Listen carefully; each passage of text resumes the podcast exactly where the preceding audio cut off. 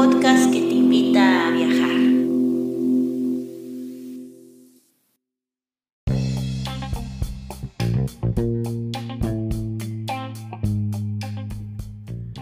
Si te gusta este podcast y vives en Noruega, no olvides hacer una donación al número VIPS 533604. Repito, 533604. Tus aportaciones ayudan mucho para continuar con este proyecto. Y si vives en otros países, puedes visitar la página de Amazon y comprar el libro Escritura Creativa, un manual práctico escrito por Guadalupe Ábalos y publicado por Norlis Publicaciones. Muchas gracias y disfruta del siguiente episodio.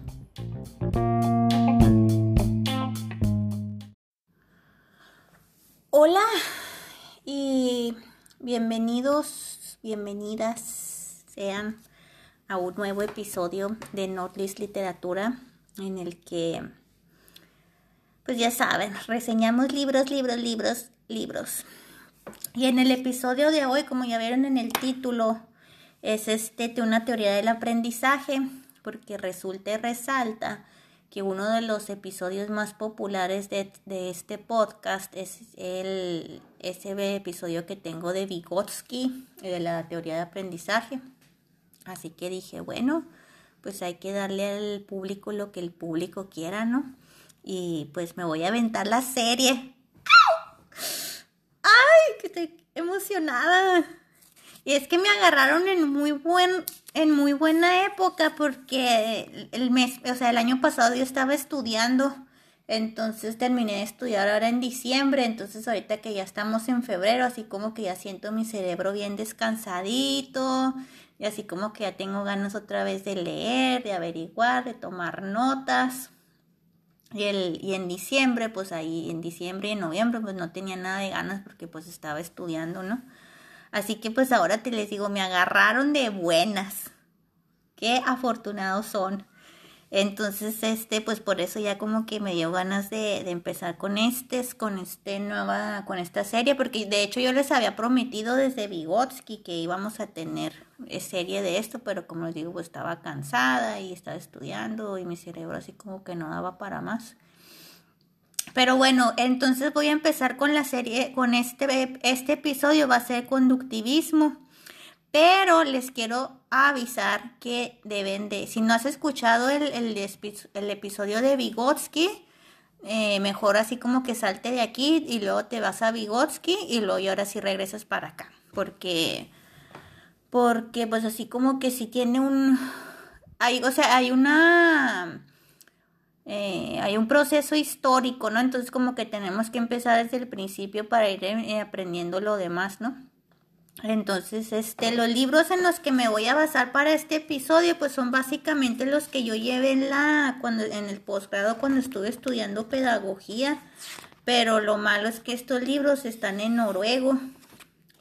O no, no es lo malo, sino, o sea, lo malo para ustedes, porque pues no los pueden, no todos ustedes los pueden comprar y leer pero nomás así como para hacer la mención y para que no se, para, o sea, como para afirmar que no me estoy sacando esto de las mangas.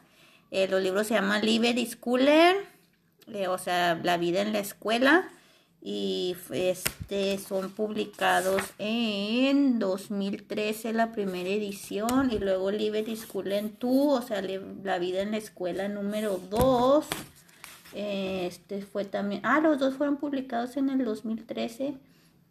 Y este, pues son los libros que llevamos en la universidad, o sea que otra cosa, pues es que estos libros se, son, se basan o están de acuerdo con los eh, principios noruegos del Ministerio de Educación, ¿verdad? A mí me gustaría mucho saber qué, cuáles son los principios y cuáles son los este, objetivos eh, de los ministerios de educación de otros países, pero bueno. Y, ah, entonces lo que nos lleva a la siguiente pregunta, bueno, la primera pregunta más bien así es que cómo hay este, hay un plan formativo así como que general aquí en Noruega para todas las escuelas de todos los niveles y de todo, ¿no? Y es de que, de que tenemos que tratar al, al ser humano con dignidad y con respeto y que tenemos que usar los lineamientos éticos y, y este, pues así los valores del cristianismo y del humanismo. Que respeto, que perdón, que restablecer confianza. Entonces a partir de ahí es como que se basa todo, ¿no? Eh, podría meterme más a este tema, pero me estaría saliendo.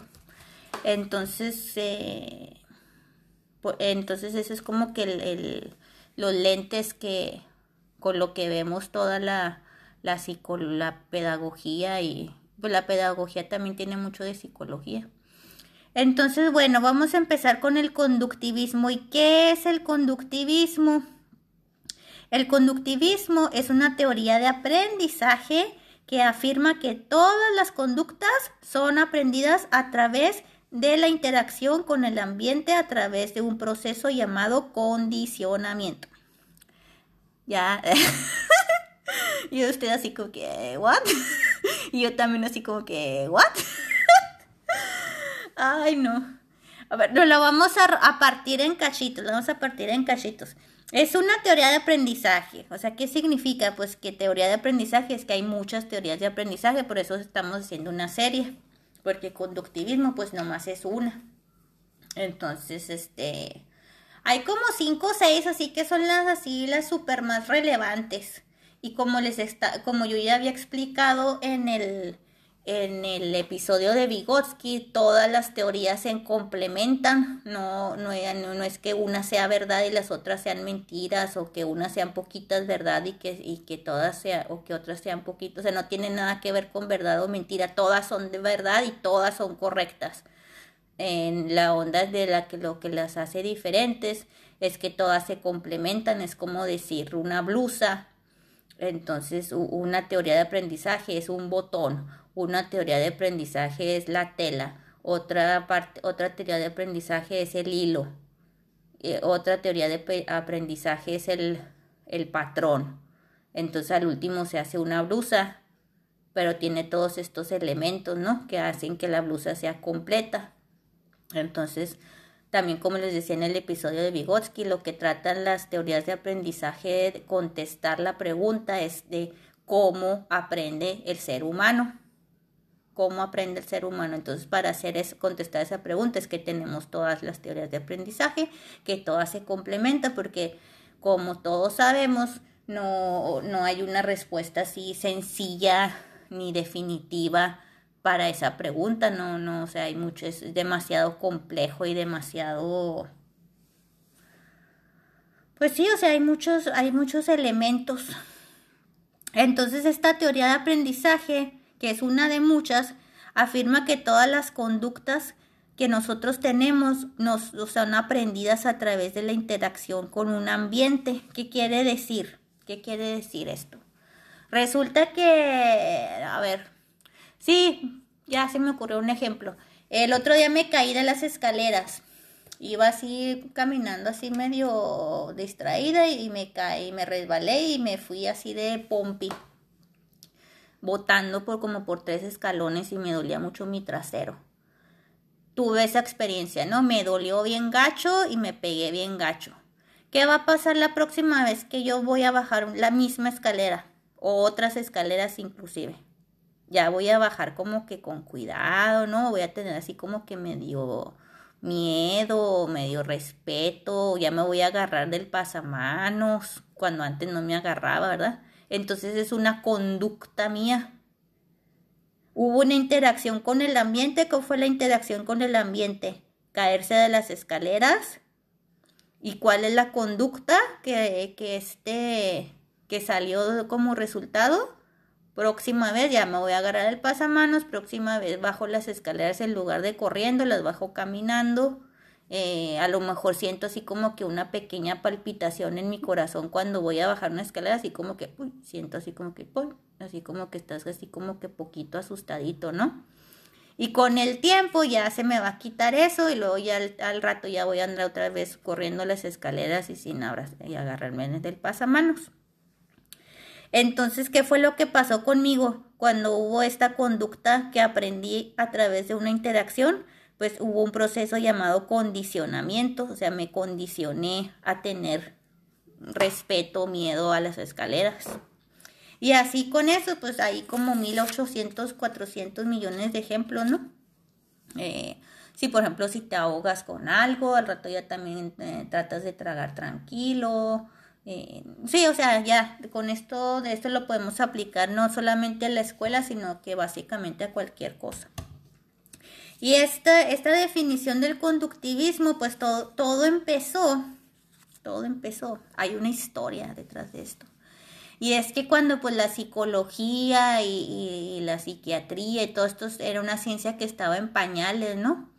Entonces más o menos ahí por 1920 había un señor que se llamaba John Watson, Watson, Watson, John Watson. Y este señor John Watson nació en 1878 y se murió en 1958 y junto con una mujer llamada Rosalie, no sé cómo se pronuncia en inglés, Rosalie, Rosalie, Rosalia, es como Rosalia pero con E. Rainer, ella nació en 1898 y se murió en 1935. Ah, caramba, ¿a poco se murió a los 37 años? Ay, pobrecita. Y o sea que ella viví dos años más que ella. Ay, qué estrés. Ay, perdónenme, es que siempre que veo así fechas de nacimiento y de muerte, siempre me estoy obligada a hacer la cuenta de cuántos años tenían cuando se murieron. Y este John Watson de 1878 al 58, pues son 70 años exactamente. Oh, o sea que este Watson vivió el doble que Rosalía. Hmm. Bueno, perdón, perdón, se me fue la mente. Este, ¿qué?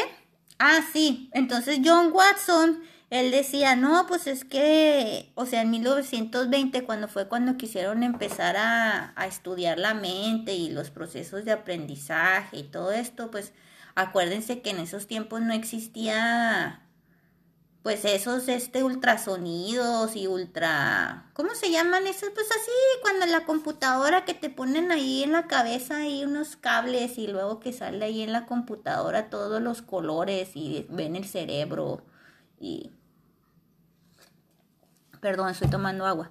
Eh, pues, o sea, no había instrumentos, pues, para, para ver qué, qué, partes del cerebro se están usando, ¿no? Esos del MRI. No existía nada de eso, ¿no? Y, y este, no había, o sea, simplemente no había forma de, de ver adentro del, del, de la cabeza. Entonces, ¿qué dijo Watson? ¿Cómo le vamos a hacer para, para saber qué, qué, está pasando? No, pues no, no podemos saber, lo único que podemos eh, averiguar es lo que podemos observar. O sea, de ahí, o sea, no nos vamos a poder mover de ahí.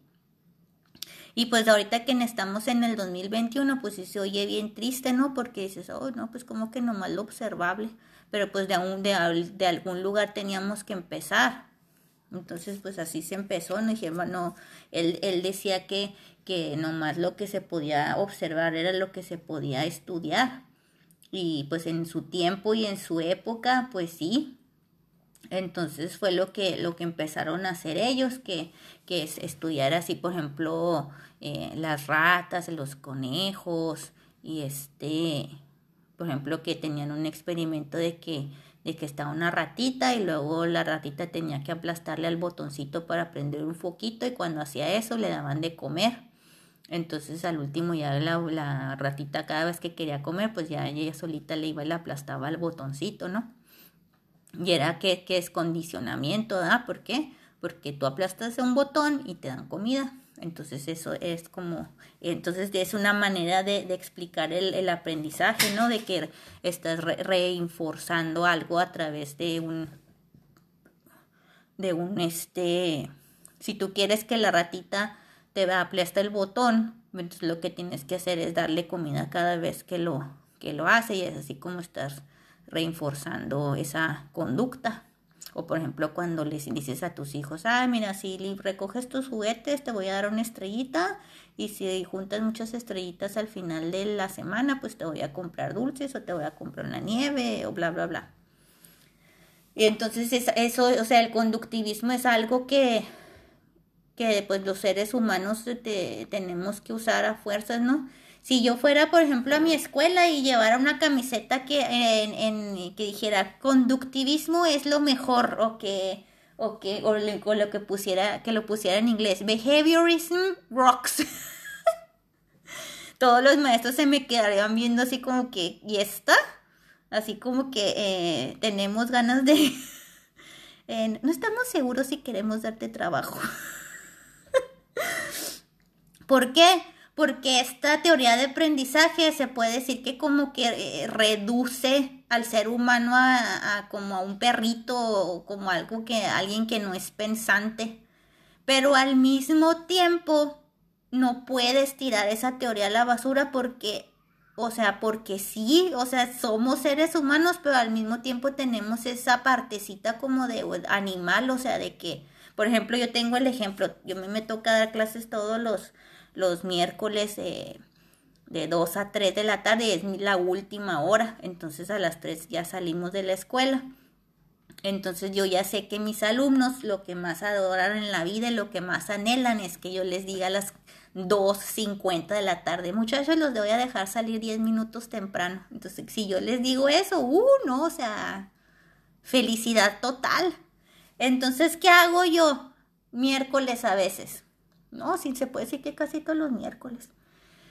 No, quieren trabajar, pero ya están cansados y, ya que tuvieron examen de matemáticas, que, que, van a tener un examen de ciencias naturales mañana y que Guadalupe, bla, bla, bla. Yo les digo, miren muchachos, si hacen este trabajo, me pueden vamos a poder salir, si me lo terminan, vamos a salir 10 minutos temprano. Y sí, o sea, con eso los motivo pero obviamente que yo tengo el truco pues de que les pongo tanto, tanto, tanto trabajo que aunque que no termina. O sea, mi punto es que yo sé que ¿qué quiere el alumno, quiere salir 10 minutos temprano. Esa es su motivación, eso es su, su eso es lo que ellos quieren. Entonces, ¿qué, ¿cómo voy a hacer para que ellos aprendan? Les voy a dar eso que ellos quieren, pero a cambio de. ¿Sí me entienden? Entonces, eso es, eso es el conductivismo, usar algo que, que, el, que, la persona quiere para, para que aprenda lo que tú quieres que aprenda o para que haga lo que tú quieres que haga. Esta teoría del conductivismo se puede decir que se aplica a personas o a, alumnos o cuando no, no, son lo suficientemente maduros. Es muy importante aclarar esto, ¿no? Porque ¿Qué, ¿Cuál es la verdadera? ¿Qué es lo que tiene que pasar realmente? Mis alumnos en realidad no, no tienen que aprender para tener 10 minutos libres. Porque tienes que, o sea, ¿cuál es la verdadera razón del aprendizaje? No, pues porque tienen que, que aprender español para poder pasar la materia. Pero ni aún eso, esa es la verdadera razón. La verdadera razón es para que aprendan eh, acerca de otras culturas y porque como vivimos en una ciudad multicultural es muy importante que en su vida adulta estén en contacto con otras maneras de pensar, con otras culturas, con otras tradiciones para poderse llevar mejor con sus compañeros de trabajo, con sus este, familiares, con sus vecinos, con sus ah, con otros alumnos, con sus maestros, porque ¿por qué? Porque ya saben que no nomás la cultura noruega es la que rifa y manda o que no es la única cultura en el mundo, sino que hay muchas culturas en el mundo y hay muchas formas de ver las cosas. Entonces ese es como que el objetivo más principal, ¿no? Que, que tengan un poco de multicultural background, ¿no? De, que tengan, eh, que aprendan pues más de otras culturas. Entonces, este, pero si el miércoles en la tarde yo no les voy a decir, muchachos, este, aprendan de español porque es muy importante que aprendan de acerca de otras culturas, acerca de otros idiomas para que se conozcan mejores a ustedes mismos y no, hay no hay esa madurez ni hay esa perspectiva a largo plazo de decir, ah, a lo mejor cuando tenga 25 años voy a conocer a alguien de de Latinoamérica y voy a necesitar el español o no no hay. Entonces, ¿qué es lo que tengo que hacer? Tengo que usar lo que tengo, que son los 10 minutos que se quieren salir temprano. Entonces, eh, ya se me hace que ya me volví a salir un poquito de tema, pero bueno. Watson dijo, dijo, dijo, no podemos no podemos aprender nada ni hasta que solamente lo que se puede observar, ¿no? Entonces fue cuando empezaron con las ratitas estas, ¿no? Y, y todo esto, pero luego después llevaron el experimento más, más allá y se fueron con el, el famoso experimento del baby Albert. Si quieren, búsquenlo en YouTube en Wikipedia pónganle Little, Albert, eh, Baby Albert y el experimento con el conductivismo o del behaviorism. Y ahí les va a salir la triste historia de horror. Ay, no es cierto, dices tú, ¿cómo esto pudo haber pasado? Resulta y resalta que dijeron para en 1920 pues todavía no había no había lineamientos de ética así de que no tienen permiso de, de, hacer sufrir a los animales o que no hay permiso de experimentar con seres humanos. Entonces pues se pusieron a experimentar con el baby Albert, ¿no? Que tenía poquitos meses de nacido y lo enseñaron a tener miedo. Este experimento se condujo en la Universidad John Hopkins eh, University en los Estados Unidos. Y, se, y de cuenta que enseñaron a, por ejemplo, lo enseñaron a tenerle miedo a un conejo, de que lo sentaron en el laboratorio y luego le enseñaron al conejo y luego, pero en cuanto le enseñaron al conejo hacían un ruido así bien gacho con un material, ¡pam! así para asustarlo y luego se asustaba y lloraba y luego ya como que se calmaba, se le olvidaba todo el borlote y le volvían a traer el conejo y ¡pam! Entonces, eh, así lo asustaban. Entonces le enseñaron esa fobia, ¿no? Entonces llegó un momento en el que ya nomás le traían al conejo y el bebé lloraba así bien gacho, ¿no? ¿Por qué? Porque le enseñaron esa fobia. Y que era lo que querían eh, este, demostrar con este experimento, pues era de cómo, cómo aprende el ser humano, ¿no? Con, con cierto tipo de, de ah, factores en el ambiente. Entonces, pues así, así se la fue, llevaron y lo asustaron con los conejos, después lo asustaron con, con, ¿qué más? Con un abrigo, creo que también, uh, sí, no, o sea, de cuenta que lo traumaron bien gacho y al último sí, el bebé se murió como a los 3, 4 años.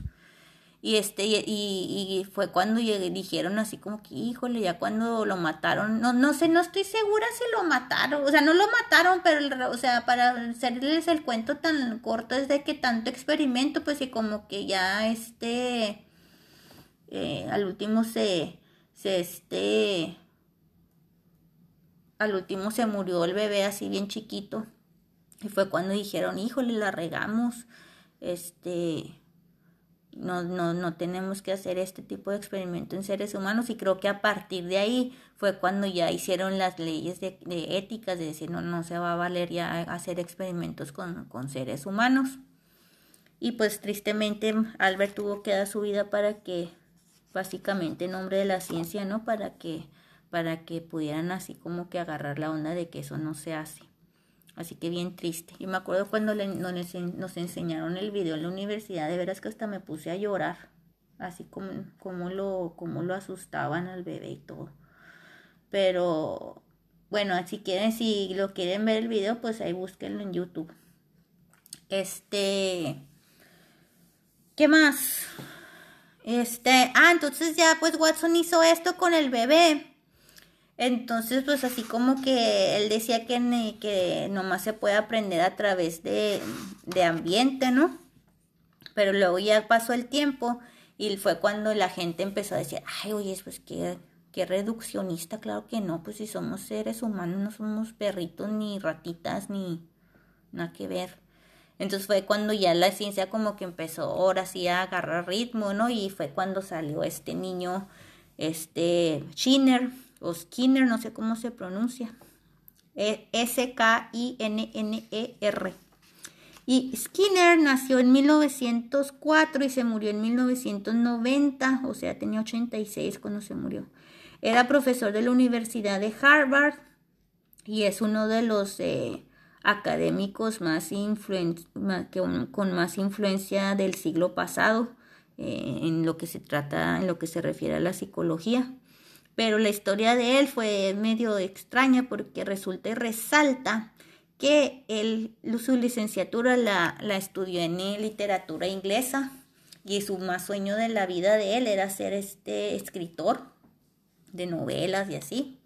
Pero pues luego ya cuando terminó de estudiar la carrera y trató así como que de empezar así a, pues a destacar en su ámbito, pues se dio cuenta que no, que en realidad no era tan bueno en, para escribir.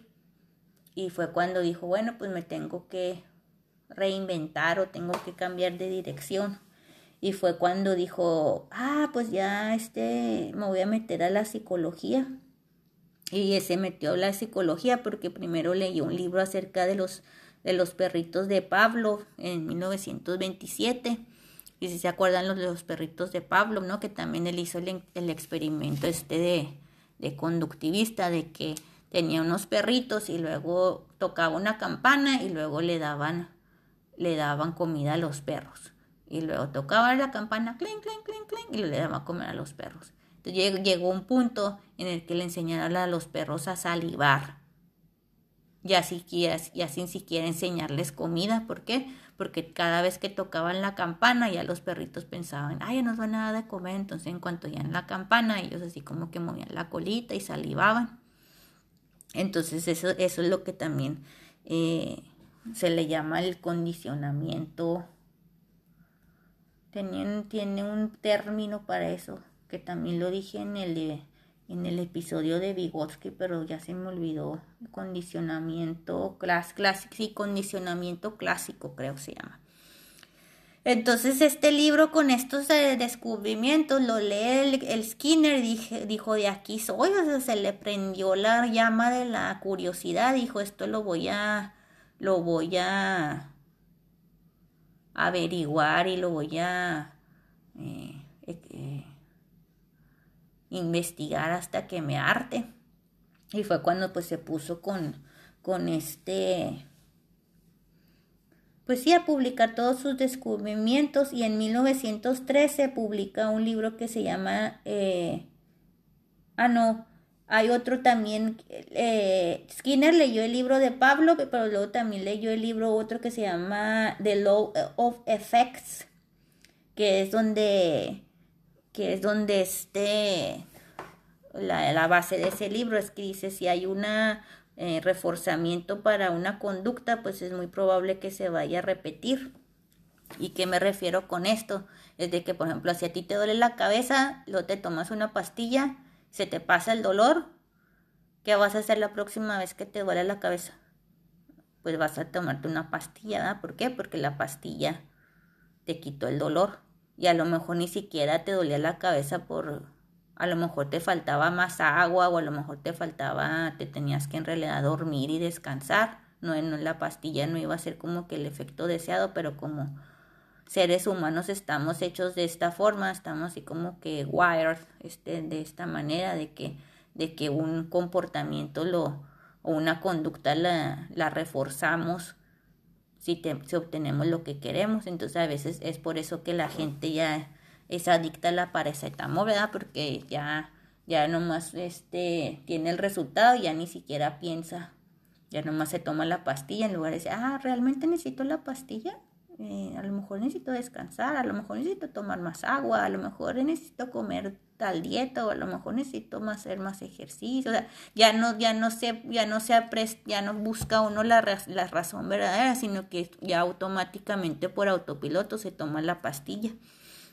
Entonces eso es lo que, eh, eh, con este ejemplo es lo que quiero ilustrar, que era la, así como que ya el lema de, de esta conducta, ¿no? Que, que una conducta se va a reforzar cuando, cuando obtenga así como que el premio. Y esto también se puede hacer por el, por el lado negativo, ¿no? Por ejemplo, a veces mis, mis alumnos, cuando yo les digo, a ver, ¿qué significa yo trabajo en eh, McDonald's y luego que me lo traduzcan al, noruego y luego están así todos asustados porque les da miedo responder incorrectamente. Entonces yo les digo, no, no, no te preocupes, este, si, si, si contestas mal no pasa nada. Entonces es una forma de mí de reforzar negativamente ese miedo a responder. Entonces, este, eso es el, eso es el, conductivismo. Entonces, este, pues sí, Se me hace que ya básicamente ya les expliqué el conductivismo con todo esto que estoy diciendo, ¿no? Con estos cantinflederes. Ay, qué risa me doy. Entonces, este, ah, pues déjenme leer, no me les termino de platicar acerca de, de este señor Skinner. Entonces él, él, él, empezó así como que a querer este producir, a decir, el, el aprendizaje se, se logra a través de un, una interacción con un ambiente y a partir de esa interacción es como vas a tú obtener una conducta. Pero pues este lo, ya pasó ya pasó todo, todo empezó con todo esto y ya de ahí es donde salen las otras más teorías y más perspectivas, ¿no? Porque luego ya ya este ya empezaron los demás este a, refutar, ¿no? Decir, pues como o sea, no no es tan reduccionista como tú lo piensas o no es tan o sea, no es tan fácil como tú lo crees, porque por ejemplo, aquí les voy a dar un ejemplo, ¿no? Este, el maestro pide una pregunta, me pide respuesta de una pregunta. Este, Ricardo responde la pregunta. El maestro, el, la respuesta de, del maestro es, muy bien, qué inteligente. Pero eso no significa que el alumno va a contestar bien para la próxima. ¿Por qué? Porque a lo mejor sí se sabe la respuesta, pero no quiere quiere ser popular en la clase y no quiere caer como el nerd. Entonces no siempre, no siempre la conducta que tú, que tú le refuerzas a la persona, no eso no significa que ya siempre va, va a responder así. Entonces, pues de ahí salen como que ya otras teorías de aprendizaje, pero como que lo primerito, primerito que salió fue esto de que tú le das un refuerzo al niño, al alumno, al ser humano y él te va, eh, a, va a ser como un refuerzo positivo, va, va a ser como que más, eh, va a haber más probabilidad de que, de que se repita esa conducta que tú quieres que se repita. Entonces es como que la se puede decir que la base de, de, toda la teoría del conductivismo, ¿no? De que si, de que si quieres, este, quieres una conducta, que quieres que tus alumnos trabajen, pues entonces le das 10 minutos de, de, libres o que, o, el niño que, que si me juntas todas las estrellitas al final del, del mes te voy a dar la, la, o al final de la semana te voy a dar dulces entonces, sí es cierto, o sea, sí es cierto esta teoría, sí funciona así, sí los seres humanos funcionamos de esa forma, pero no es la única forma de que, o sea, esta se puede decir que este tipo de herramientas se nos puede salir como que la el tiro por la culata, ¿no? O sea, no no es no es algo definitivo, no siempre va a funcionar. Funciona a veces, a veces no funciona. Entonces, pues ya, eso se puede decir que la, lo resumido de, del conductivismo fue Watson, fue, fue esta señorita Reiner y fue el Skinner. Y pues eso es todo el conductivismo. Si se me ocurre algo, a lo mejor el próximo episodio les, les, este, les continúo si es que algo se me olvidó. Pero pues entonces muchas gracias por haberme seguido con este conductivismo y nos estamos viendo en 15 días. Eh, pórtense bien, cuídense bien. Quédense en casa, se tienen que quedar en casa. Los libros que otra vez que estudié eh, también, pues si quieren así como que saber mucho más de este tema y todo lo que acabo de decir, así como que sienten que no fue suficiente, entonces váyanse al, libro de este, de Anita Wolf Anita Woolfolk, Woolfolk, ay, yo y mi inglés, en serio. Anita Woolfolk, eh, se llama eh, Psicología Educativa libro.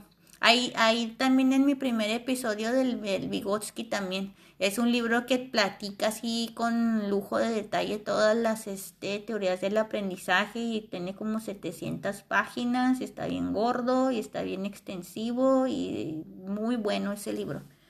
Pero este episodio y este podcast como que nomás es mi, mi meta, es así como que entretener e informar, no es así como que educar. Así que pues bueno, si, si quieren más saber, pues váyanse con ella.